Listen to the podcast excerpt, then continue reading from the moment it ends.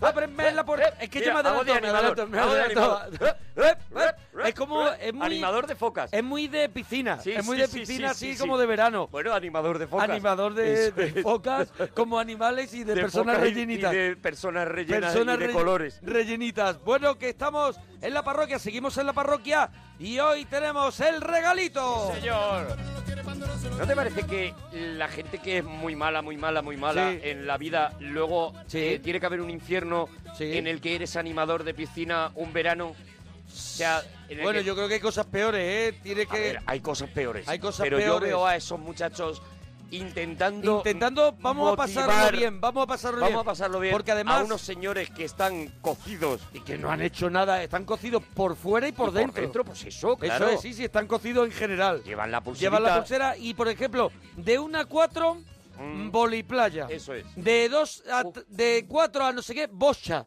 Que es como un... ¿Qué es la, era la bocha? Era No me como... acuerdo de lo que es la bocha. Yo no he hecho bocha. bocha, bocha, es Yo no he como hecho bocha. una especie de, de, de voleibol raro también. una cosa Yo creo que hay una hora que es donde ya ellos ven como aquello se nubla, que es cuando Sí. tienen que hacer el, eh, el animación triple infantil. salto mortal. La animación infantil. Sí, sí, sí. Y es, vamos todos los niños a la cabaña de los niños a hacer juegos con los niños y hacen juegos con los niños y yo de verdad No, pero yo creo que es que hay animadores para Que los les quiero niños dar abrazos. y animadores para los mayores. Los niños porque son niños. claro Los mayores porque son mayores. eso porque es que pasas a los dos o sea, extremos. yo creo que Hitchcock pasa por la piscina y se va al chiringuito. Sí, sin Dice, duda. nunca trabajé con niños, con mayores ni con animales. Y con animales y se, se va a la, a la- a la barra y se se- coge un vaso de esos con quicos Y un tito de verano y se lo regala. echa por encima. Se lo echa y por se lo echa por encima. encima. Bueno, en Bueno, el venga, regalito vamos, de hoy. vamos. Oye, yo hoy quiero, hoy quiero empezar yo porque me quedé el otro día a las puertas, porque te viniste arriba con Mazinger Z. sí es verdad es Y verdad me quedé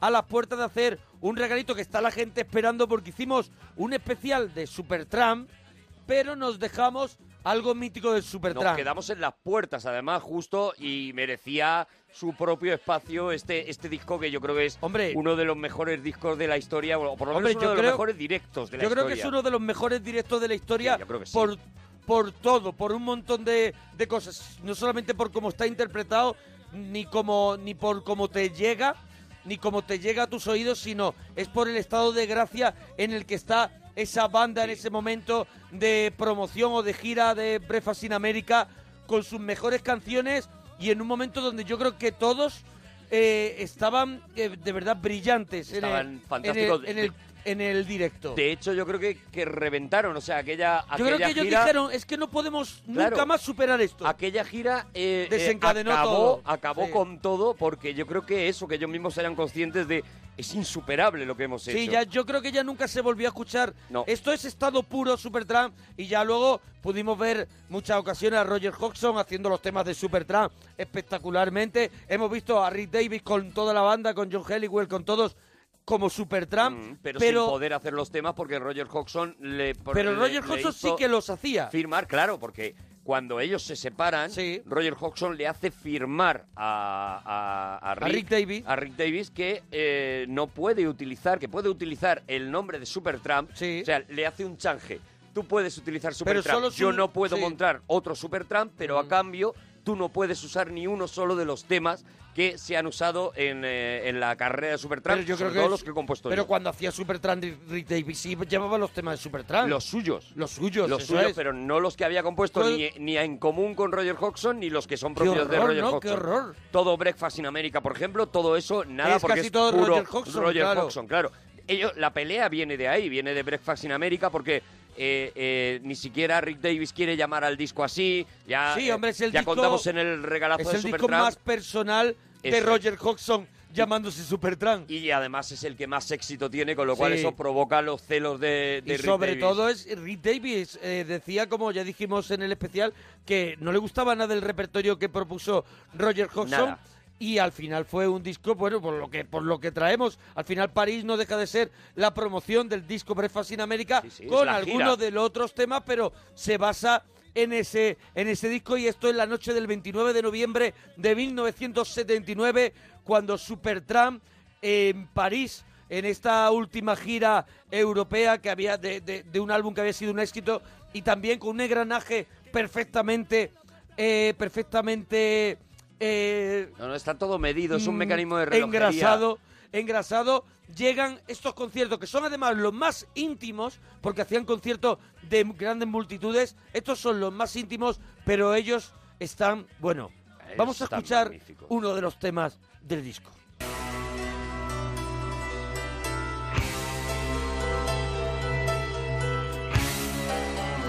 Ain't Nobody But Me.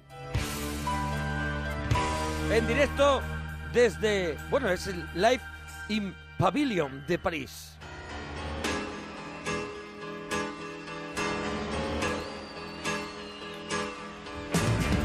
Well, tell you something that'll make you change. Tell you well, I'm way out of range. So that a man who's killing me. So promise not to cause a scene. If you ever help the ones you love,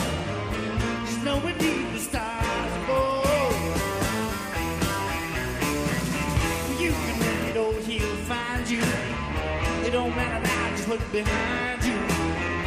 You had your warning, you knew the score. You got it wrong, that means war.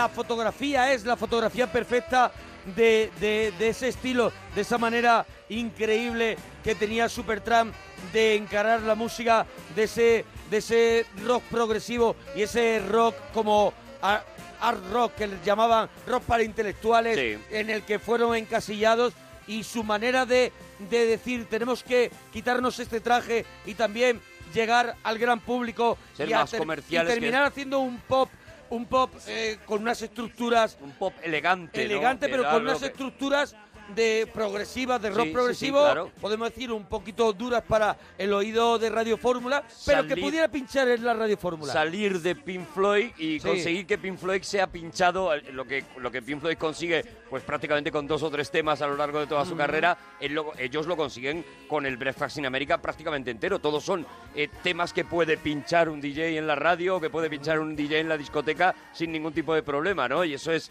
esa es la transformación y eso es lo que hace pues que el, Que esto el sea- éxito del, del, del- del disco sea brutal. y que esto sea genuino. Claro, y que sea lo algo convierta que, en auténtico. que nada más que escuchar unos segundos diga son Supertramp Gonna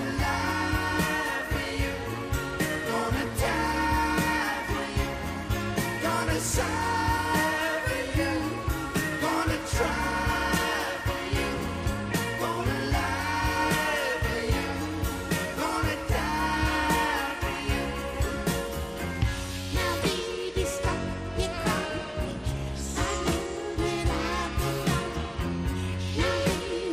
Mira, yo estoy viendo para la gente Sí. que se pique escuchando, Sí. escuchando esto, estoy viendo posibilidades en las que puedes tener este, este concierto. Des- yo iba a hablarte ahora de eso, del misterio de este concierto, Claro. que hay un misterio detrás en el que, ¿por qué tantísimos años los fans de Supertramp no pudieron ver las imágenes de este, de este concierto ya mítico que solamente podía... La gente decía, si yo esto lo pudiera ver, Claro, claro, ahora, ahora ahora, ya está en, muy ahora en esta, en esta, en estos tiempos de YouTube y de todo, evidentemente ya sí que lo puedes ver y hay un DVD, hay un DVD documental donde viene casi es. todo el concierto. Hay un DVD que además está montado muy divertido. Sí, con entrevistas, em- está muy empieza, empieza con una especie de Chaplin paseando por París y, y como que llega al concierto y ahí eh, eh, te, te metes en ese universo del concierto.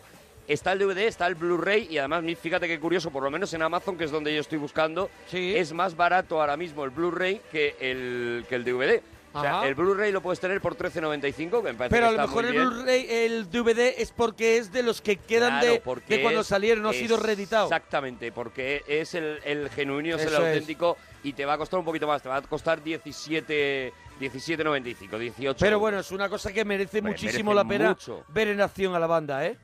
Si ya te quieres comprar los vinilos, o sea, el, el disco de vinilo, pues ahí ya te va a costar un poquito ¿Cuánto, más, cuánto, ¿no? cuánto? Ya por saber cuánto cuesta el vinilo. A ver, si quieres el original... ¿El original cuánto? Si quieres el original, está a 48,26, lo que Bueno. yo tengo ahora mismo, 50 euritos Bueno, y tal. bueno. También te digo que lo puedes encontrar mucho más barato, pero claro, son reediciones. Son las reediciones, las reediciones. Las reediciones que se han hecho después, si la puedes encontrar, pues eh, mira, lo tengo aquí, por ejemplo, hasta por 12 por 12.64 te lo puedes llevar en vinilo. O sea que está bueno, bien. Vamos al tema que daba nombre al disco que estaban presentando en el año a finales del 79. Esto, este disco salió, este es el séptimo disco de Supertramp y sale en 1980 y era, pues, como he dicho antes, la, la gira del disco Breakfast in America.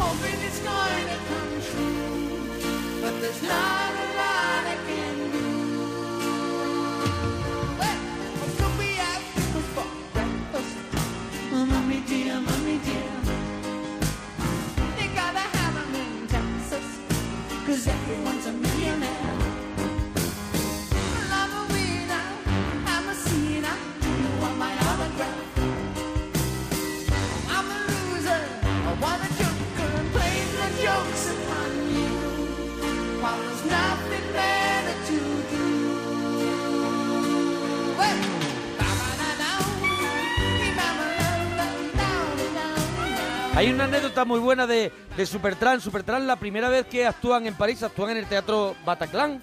Sí. y actúan solo con ocho personas.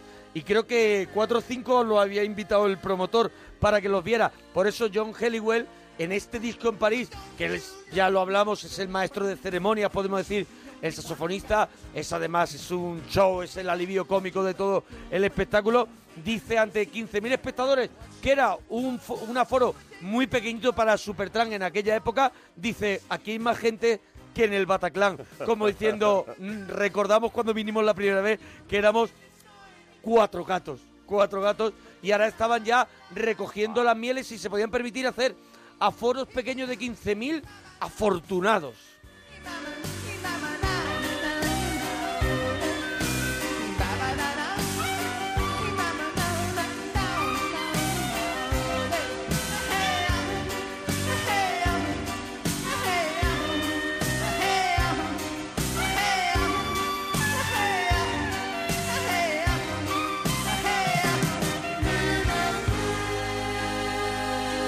Vamos a otro temazo, a otro temazo, si es que Oh, es uno tras otro en directo interpretados por la banda de esta manera, Con el pulpo así de majestuosamente. además. Dreamer.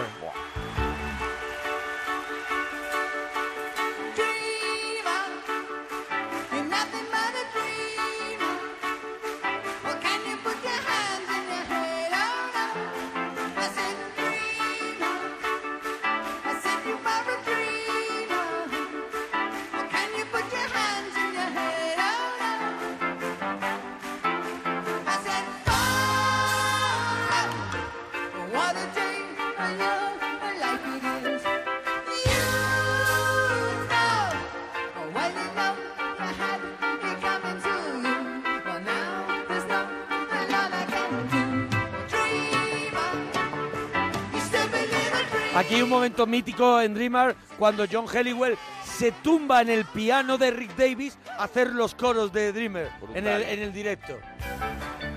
Esto aquí se lo están pasando teta. Aquí están disfrutando.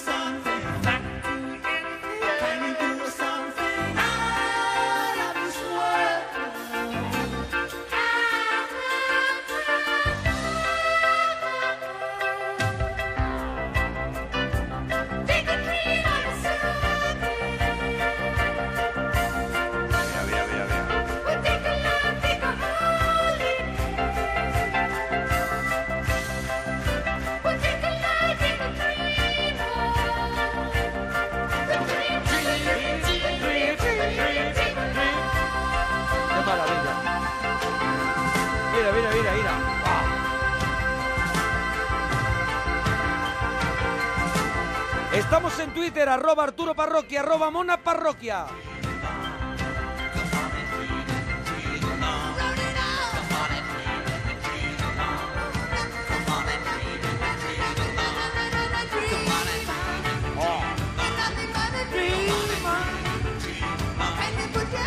¿Tú sabes que este disco Breakfast in America se iba a llamar Hello Stranger? Hello Stranger, sí señor. que era el y no le gustaba lo que hemos dicho a Rick Davis nada y todo se luchó pues hasta la portada se llevó un Grammy Sí, en sí, claro, 1979 claro, la, la mítica portada de la mujer La con señora la, con la sirviendo bandeja, el zumo. Manhattan detrás, etcétera, Eso es. etcétera. Bueno, ¿sabes con qué canción cerraba este doble álbum? Que no lo hemos dicho, es un doble vinilo en su época, doble casete, luego doble CD, y cerraba con otro clásico que daba nombre a otro de los discos anteriores, que era Crime of Century.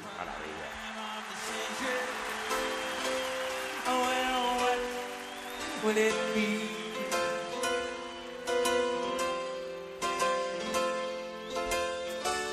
Read all about their schemes and adventures. And yes, it's well worth the fee.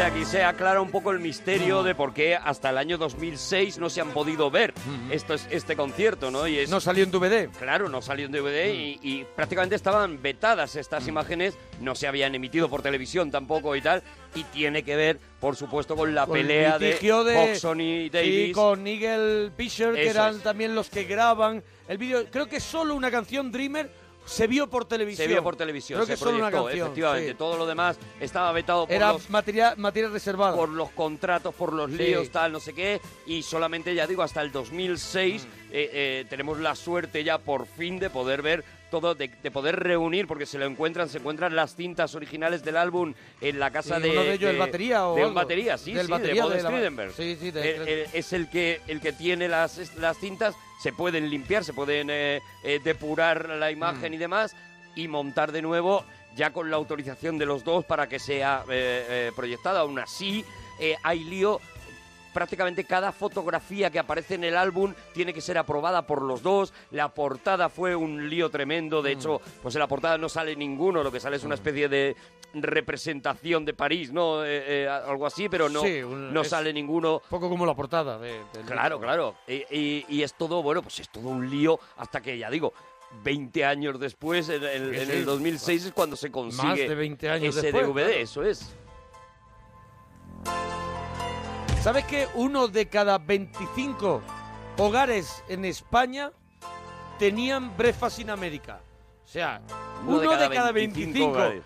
No es, no es mala media, ¿eh? mi casa era uno. No era nada No era media. nada- nada- pero una mala. media no era nada mala, ¿eh? Pero nada mala, nada mala.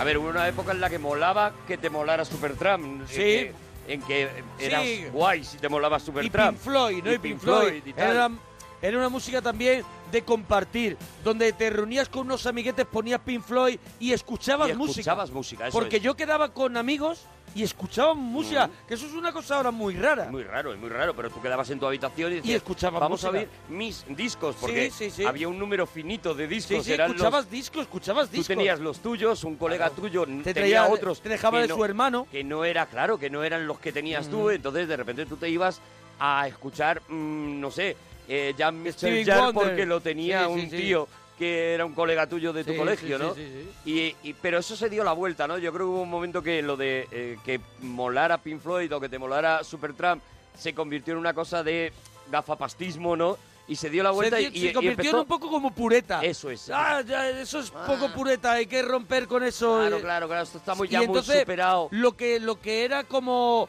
un poquito eh, ponerte contra el sistema era escuchar a los Ramones, Eso escuchar a los Pistols, escuchar música inmediata, algo pa pa pa pa, pa, que rompiera Algo tres minutos de música, cañero, dos minutos de cañero, música, sí. dos Sí, minutos de mensaje. Por eso está, yo creo que está muy bien que la gente recupere esta Claro. música, porque ha tenido como una especie de, de, de travesía en el desierto, ¿no? Que, ha habido un montón de años como que no molaba poner Pero esto. yo creo que, que ya que estamos en eso, estamos en unos tiempos que ya se ha roto con todo eso y la gente tiene capacidad para, Sí. para elegir y sabe, por lo menos creo yo, confío en que sepa decir que esto es bueno, esto es menos bueno y yo esto no me lo quiero perder, aunque no corresponda a mi época, Si ¿no? si, no, eh, si no lo has escuchado nunca, espero que ahora te esté llegando y nos lo vas contando, nos lo vas contando en Twitter, Eso arroba es. mona parroquia, arroba arturo parroquia. Mira, otra, otra, otra, Venga, otra. pon otra, pon otra. Brody Well Right. Temazo, ¿eh? Mira. Este, este es Bullister, este piano mítico de Supertramp que toca Rick Davis. Lo mismo, menuda versión esta.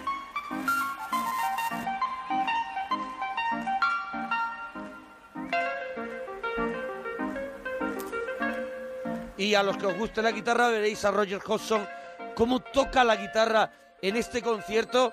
Impresionante todo lo que hace con la guitarra. Pero bueno, todos son unos instrumentistas Brutales. espectaculares, son músicos de otra galaxia.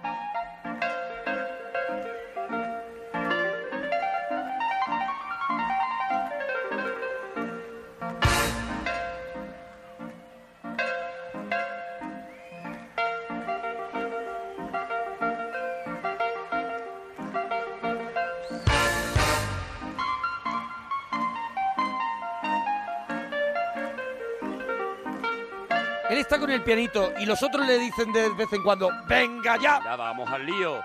vamos a empezar. Escucha, escucha. Ya es que le han dado los Ah, ya, avisos. ya- ya le calma, ya Sí, le ya calma. se está calmando.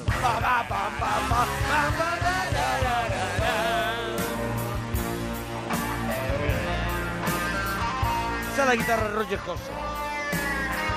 Con el guagua.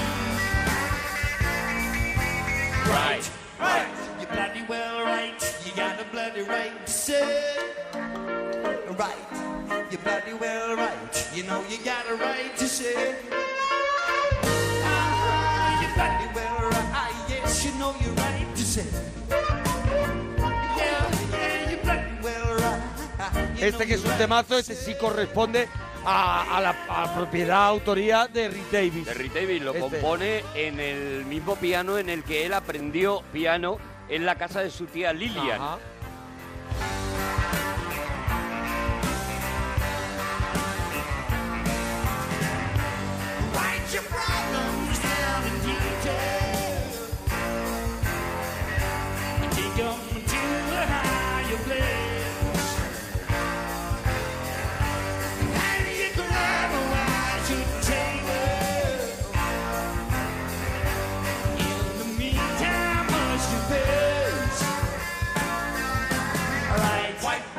You're bloody well right. You got a bloody right say right. You're bloody well right.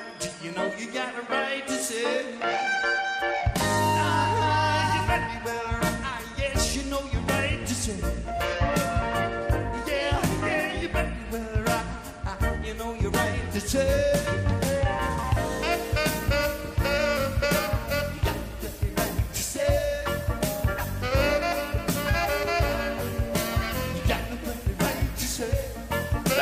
El, el hecho de que tardara tanto en salir, en salir las imágenes, eh, Sí. yo creo que tuvo un efecto también mágico, ¿no? Porque gente como tú, como yo, que no sabíamos Sí. el disco de memoria de Sí. arriba a abajo, nos habíamos imaginado lo que pasaba, ¿no? Que es algo muy habitual cuando estás escuchando un disco, sobre todo en directo.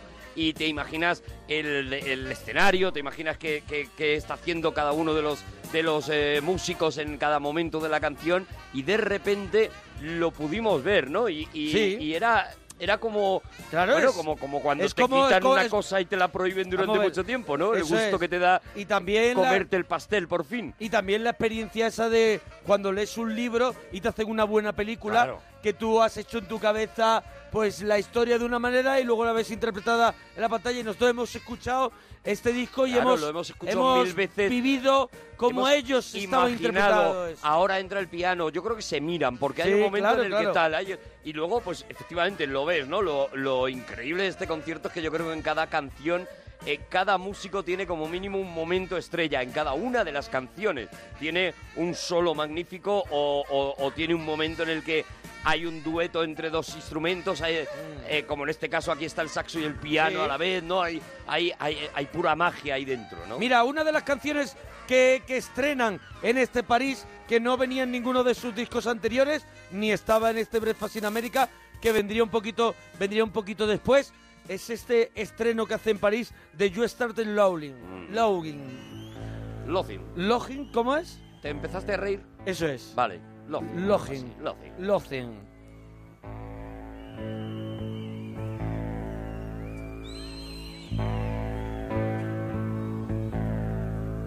Otro tema con la voz de Rick Davis. Este era un tema que la gente allí en París recibía como, además, nos están dando esto Esto. que no conocemos. Y eso también era un regalo.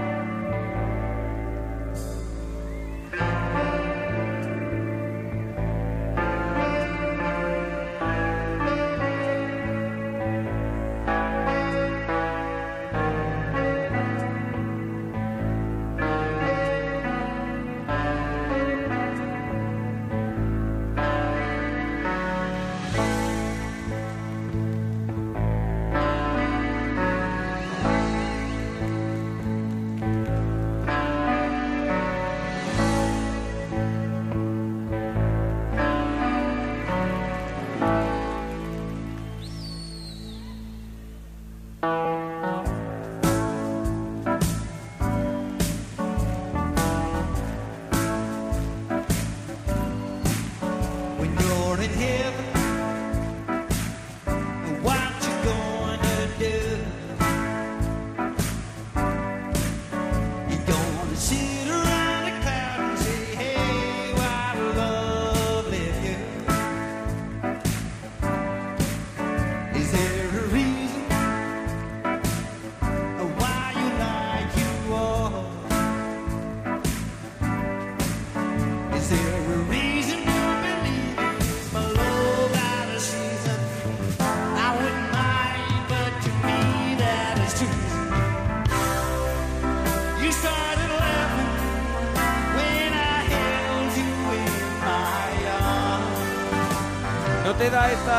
este tema muy rollo Elton John también? Total, absolutamente, ¿Eh? claro. Started Laughing. Ese, ese- este, este estribillo es muy Billy Joel, eh, muy Elton John, ¿no?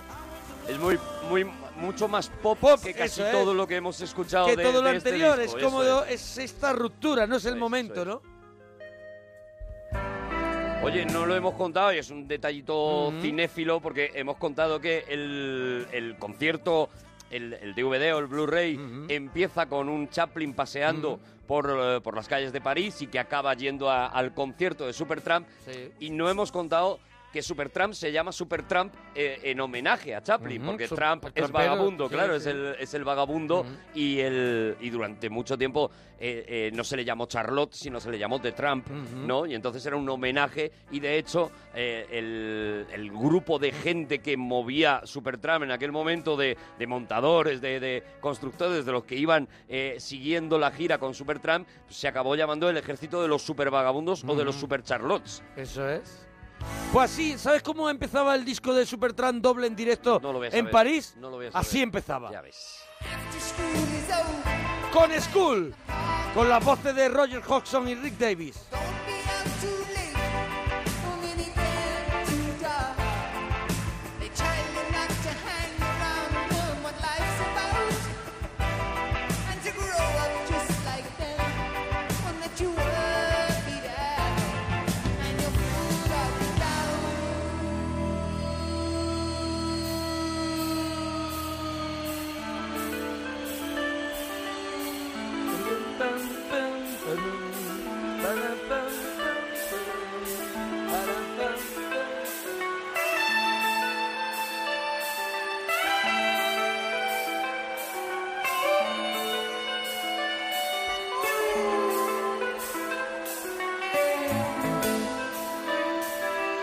Pueden sonar todas, no vamos a poner el doble en directo Hombre, no. de París, sí, pero sí que queríamos poner una tapita, quedan algunas más por escuchar, pero una tapita para que para calentarte lo suficiente para que te lo escuches tranquilito o tranquilita en casa y disfrutes.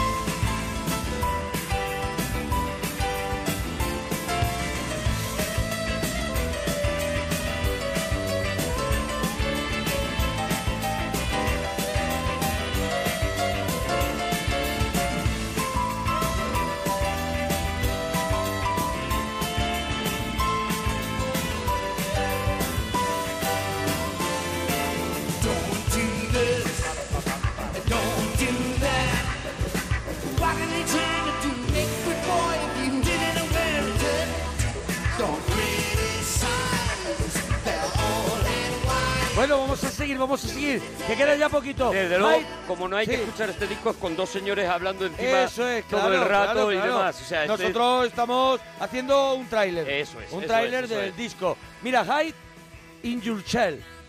Escucha.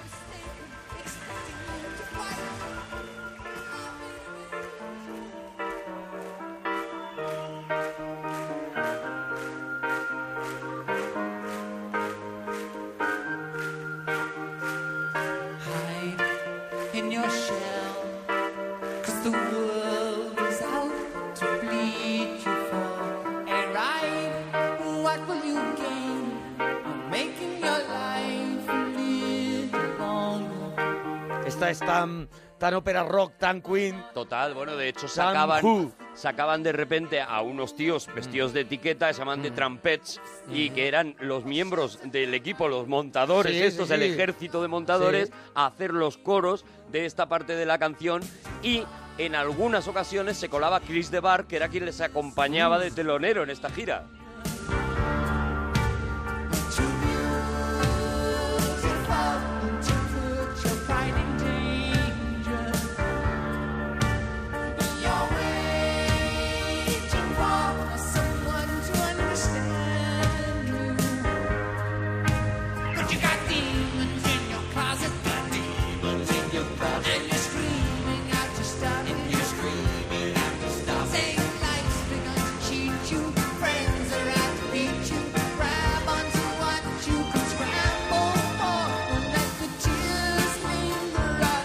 On Esta parte es preciosa. Bonito.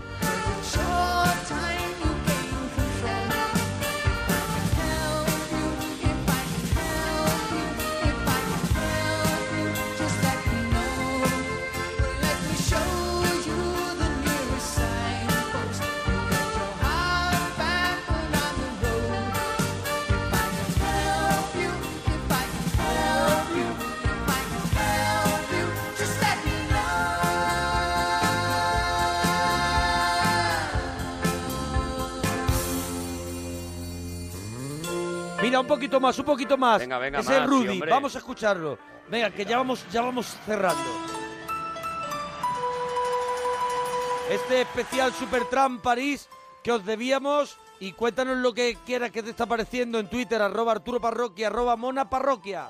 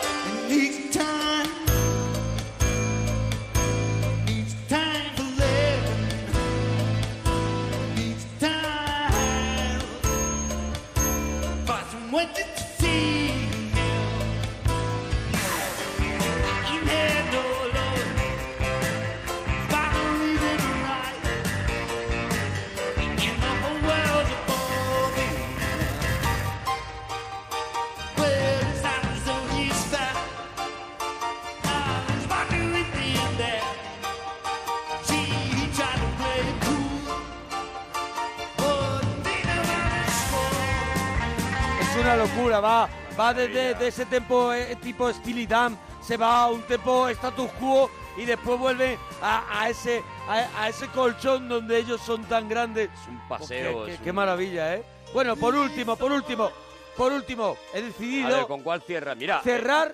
Déjame contarte Sí. que el, el pabellón este de París, donde, sí, donde se iba a celebrar el... Era, había sido un matadero antes de antes de ser un pabellón de el conciertos concierto y de demás, París. donde se ha- había sido un matadero. Roger Hodgson, que era un convencido vegetariano, Sí. eh, eh, sintió muchísimo Sufría miedo. por dentro. Sufría muchísimo y también que en este disco no te vas a encontrar uno de los temas más conocidos Goodbye Stranger, por eh, ejemplo. Goodbye Stranger no está, No está, ni el ejemplo. Give a Little Bit, Ni que sí lo cantaban en esa sí. Y, eh, y que no lo, no lo acabaron incluyendo porque no les gustaba ninguna de las versiones, Versiones que habían hecho en esas grabado noches, de, toda, de toda la gira que se había hecho. Sí, no, yo que París, no sé, fueron varias noches y fue donde Eso, se grabó toda- y la eligieron gira, las tomas, las noches, las eso tomas de allí. Pero yo creo que esta les quedó perfecta para cerrar el regalito dedicado a Supertramp París. Cierra, cierra, bandido. Logical Sound.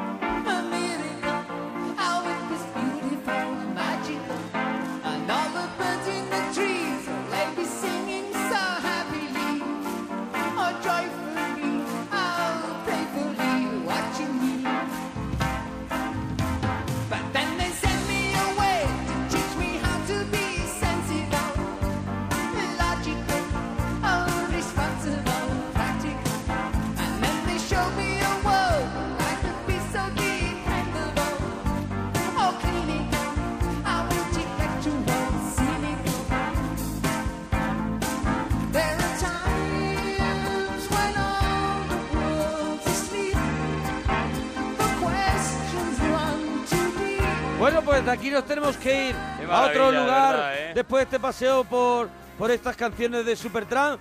Y Monforte, nos tienes que dar un Hay que, cambio, hay que pegar un cambio giro. de aires. Hay que pegar un giro porque yo me voy a los cómics, me voy a la televisión, me voy a una serie que yo creo que es de las de las que más nos ha impresionado últimamente, y me Últimamente. voy a un personaje mítico. Voy a intentar resumir la historia de un personaje Y mítico. si, oye, y si no te da tiempo, hacemos una primera parte y nos cuentas. Y tiramos para y nos cuentas otro día lo que quede, lo que no vamos, Vamos. a hacerlo a, a lo rápido. Vamos viendo, vamos viendo Claro, cómo vamos claro. y tranquilamente vamos a hablar de Daredevil.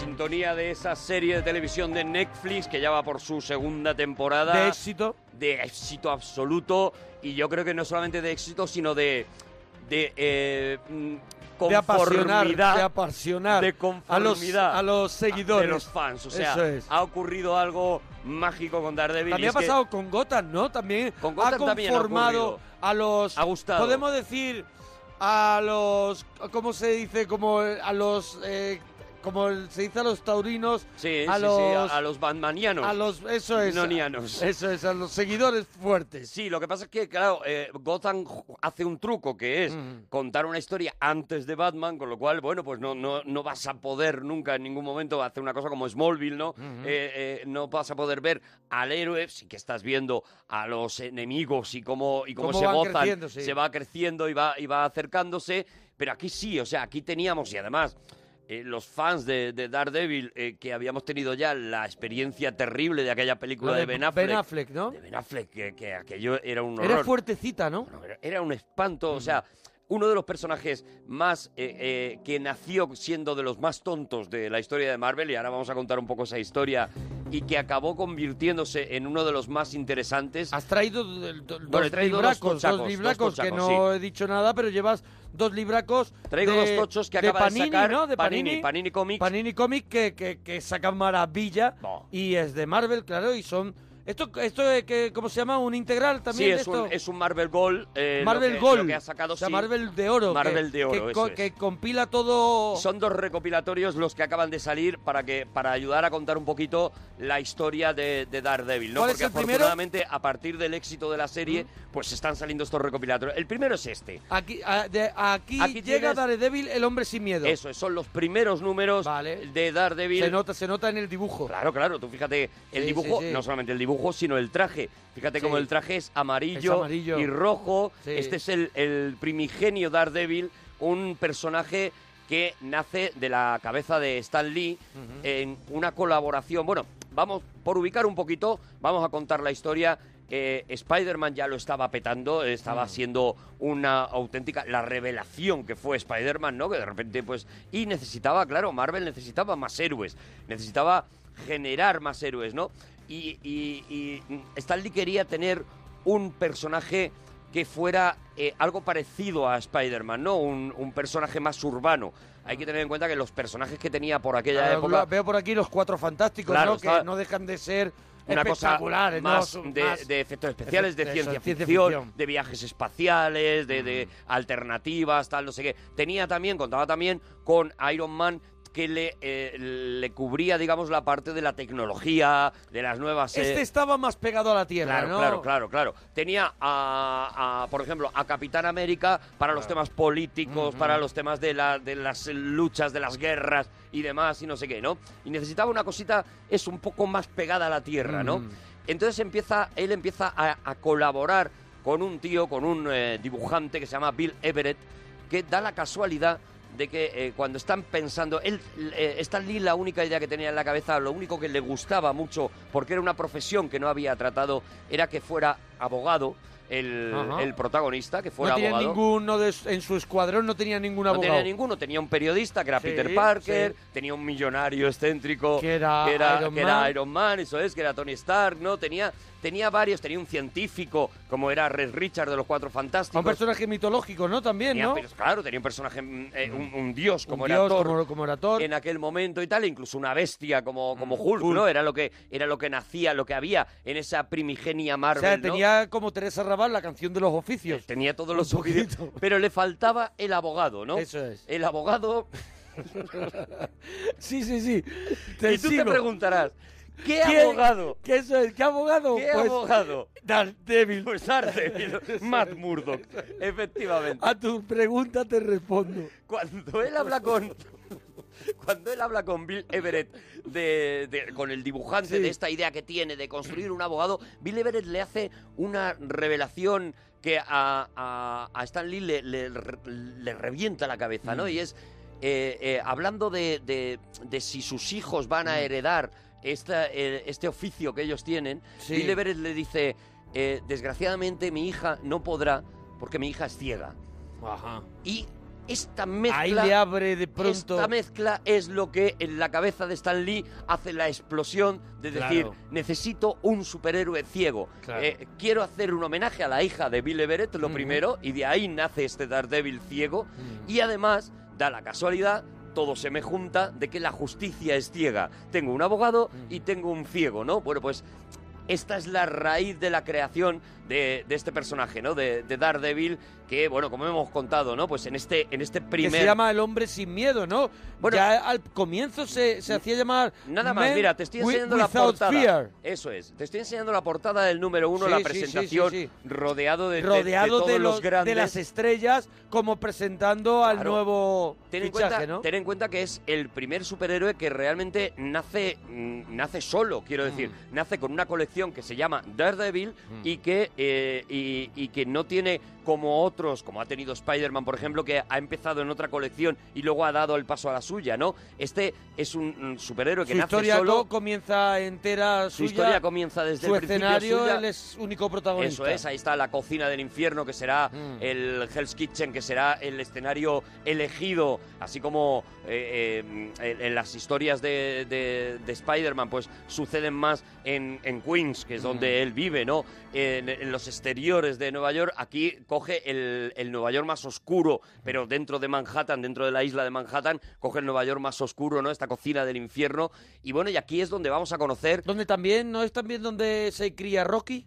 Dónde se cría. La cocina, la Bueno, cocina del infierno. Eh, Stallone tiene. Stallone. Stallone Tiene no, una no. eh, la- Rocky, Rocky no, ah, no Rocky es- no está ahí, es está Nueva que tiene la película La cocina Tiene del una, infierno. una película que Vale, se llama vale, La cocina del infierno. Ahí sí. había relacionado yo. Eso es. El, que, y que está ambientada en, estas, en estas estas mismas, mismas- calles, ¿no? O sea, todavía cuando pasas por allí, aunque la cocina del infierno ya no es lo que era, ¿no? Pero todavía cuando pasas por allí ves una cosa muy icónica que simplemente con que hayas visto la serie te va a sonar ya, que son esos depósitos de agua en los tejados. Esos depósitos gigantes son un poco emblema de la cocina del infierno. Prácticamente no lo Ya vas a no- encontrar en el resto, ya no Ya funciona, no funciona en nada, sino que son toros de Osborne que están allí. Eso es, son toros ¿no? de Oborne. Y si te acuerdas, la serie empieza con esas eh, gotas de sangre que van formando figuras, entre ellas la, sí, la sí, figura, sí, sí, y sí. una de esas figuras es precisamente uno de esos eh, Son sangre que grandes depósitos. chorrean y, y crean, crean, Y van creando crean imágenes. perfiles, crean imágenes, sí. Uno de ellos es, es precisamente uno Un de bidón, esos depósitos, ¿no? Porque se convertirá la cocina del infierno, se convertirá Hell's Kitchen en... ¿En eh, otro personaje más? un personaje más Mm. de, de- de Daredevil, ¿no? Daredevil, como curiosidad te cuento que aquí en España se llamó durante los primeros años Dan Defensor. ¿Por qué? Pues porque el personaje llevaba una, un par de Ds en, la, en el frontal Y dice, y el pues traductor dijo, esto de Daredevil, que la traducción sería De- eh, algo así como el diablo travieso, el Mm. diablo malote, ¿vale? Sí. Algo así.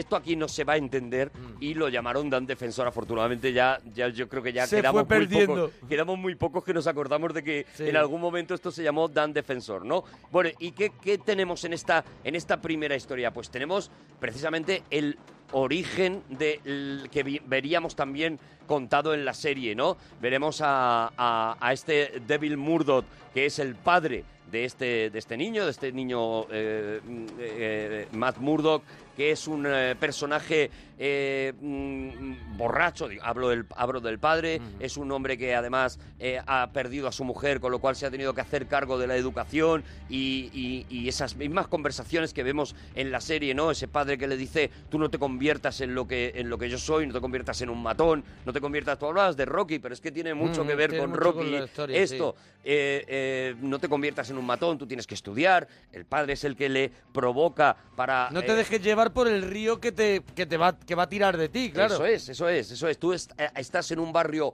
muy pobre, te va- que va a un tirar de ti. con muy poco dinero, lo normal es que acabes mal y yo Mm. voy a hacer lo posible porque tú acabes bien, ¿no? Y el padre efectivamente llega un momento pues que pacta un combate, eh, pacta eh, rendirse en el combate, pero cuando se da cuenta de que su hijo le está viendo y no quiere que le vea derrotado, pues al final gana ese combate, gana ese combate, pero es asesinado inmediatamente por los tíos que le han pagado para que, para que ese combate estuviera amañado, ¿no? A partir de ahí, Matt Murdock, este, este niño eh, empezará a estudiar, a prepararse, a entrenarse, todavía sin haber recibido ningún superpoder, pero sí eh, como una especie de religión de dedicación a su padre, de ello me voy a convertir en el tío que se vengue de estos eh, mafiosos y el que limpie de alguna manera la cocina del infierno, ¿no?